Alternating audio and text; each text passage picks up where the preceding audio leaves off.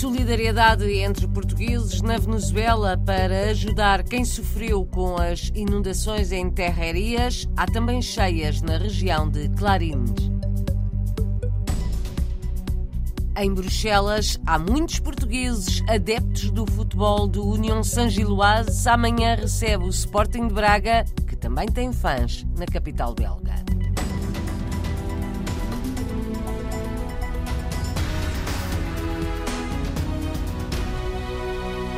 Agora é Clarines, na Venezuela, a ser atingida por grandes inundações depois de um fim de semana dramático em Terrerias, no estado de Aragua.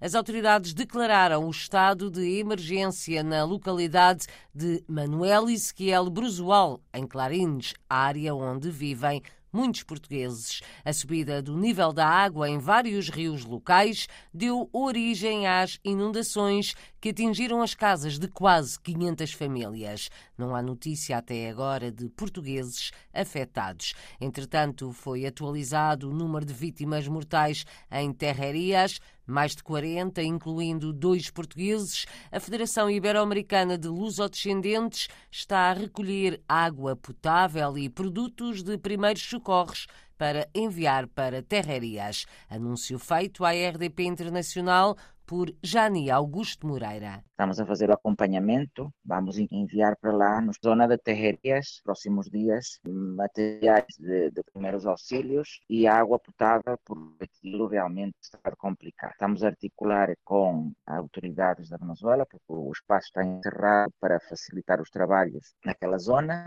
e estamos a articular com eles para enviar eh, aquele pequeno aporte. Apoio para os residentes em terrarias, onde serão à volta de 300 os portugueses. As chuvas e cheias estão a atingir vários pontos na Venezuela, conta a jornalista Paula Machado, o dirigente da Federação Ibero-Americana de Lusodescendentes. A enxurrada tem feito estragos por toda a Venezuela, mas especificamente na zona de Terrerias, é o sítio onde mais eh, significação teve e é na parte de Clarines. Lamentavelmente, até onde tenho conhecimento, há dois portugueses falecidos em terrarias e bastantes eh, propriedades e negócios de portugueses afetados. Jani Augusto Moreira, na RDP Internacional. Muitos prejuízos materiais e humanos na Venezuela, também entre portugueses, em consequência de chuvas torrenciais e enxurradas. Este ano vão voltar a ser entregues na Venezuela cabazes de Natal a famílias portuguesas e luso-venezuelanas com necessidades. O protocolo vai ser assinado amanhã entre a Federação Ibero-Americana de Lusodescendentes, a Secretaria de Estado das Comunidades e a Fundação Nova Era, de um empresário luso-francês. Vai repetir-se uma iniciativa muito bem recebida o ano passado em grande parte da Venezuela, onde vivem portugueses carenciados. O protocolo que já por segundo ano consecutivo vamos fazer com a Fundação Nova Era, com o Sr. Gina, que é o presidente, e articulado com o Estado das Comunidades Portuguesas na parte logística. Sem dúvida que, novamente, este ano levar um bocadinho de alegria, cheirinho Portugal novamente às famílias mais necessitadas da Venezuela, que é bom que se sublinhe isso, esses cabazes são para as famílias carenciadas e pronto, vamos prever, como fizemos o ano passado, à volta de 8 mil e tal quilómetros, sabes que a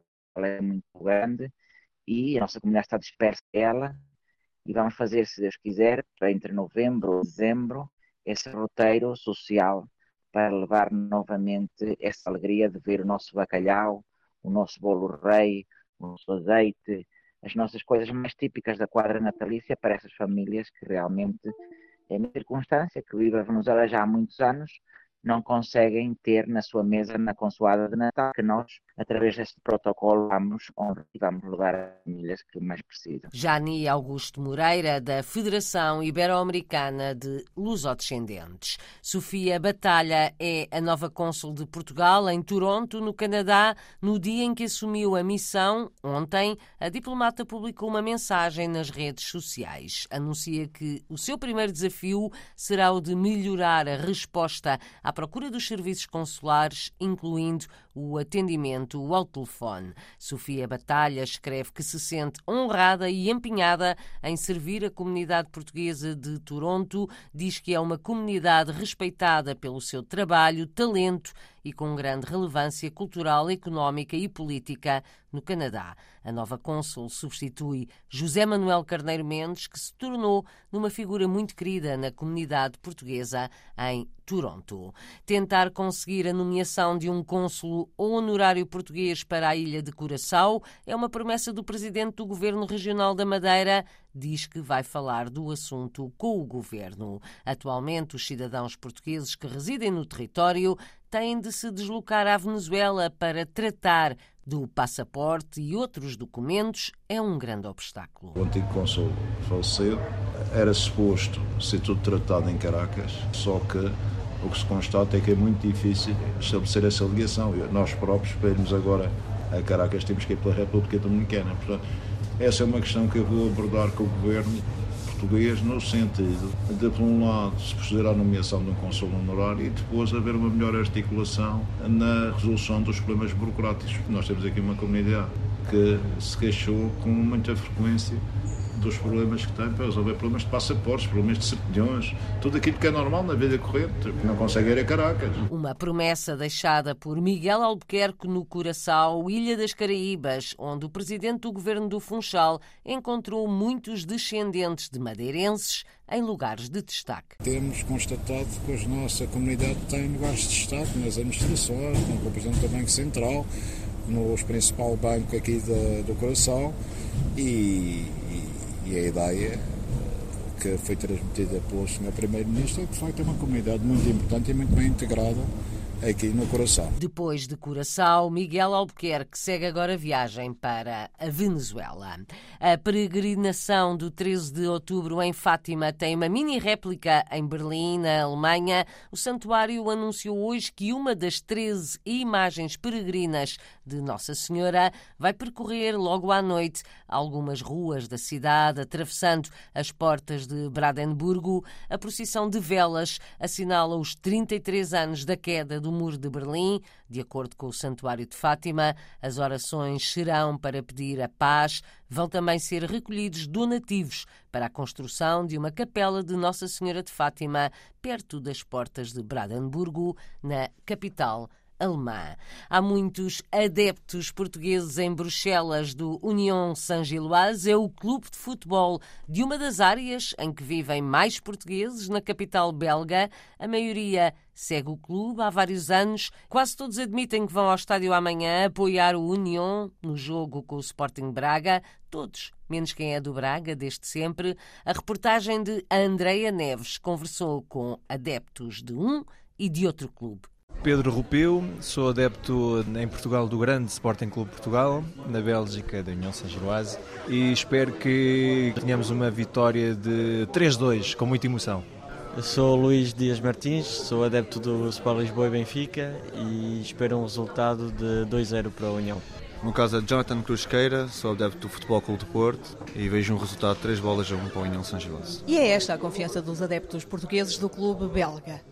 Pedro Rupio jogou nas camadas jovens e admite alguma surpresa das boas pelo facto de o clube ter sido vice-campeão da Bélgica o ano passado. Há alguns anos ainda estávamos a militar na terceira divisão. Eu fui adepto da União na terceira divisão durante décadas e, portanto, eh, ter passado da terceira para a segunda e depois diretamente da segunda para a primeira divisão e depois diretamente ser vice-campeão da Bélgica. Agora estar em primeira posição da Liga Europa é algo que era impensável há 10 anos atrás e eh, ainda bem, sabe bem. Jonathan Cruz Sequeira também começou a sentir cedo a União. Eu comecei com uns 5 anos a jogar a bola aqui, sempre acompanhado pelo meu avô. Agora já estou no meu terceiro ano consecutivo, quando tenho, tenho o, meu, o meu cartão de adepto, estou muito contente.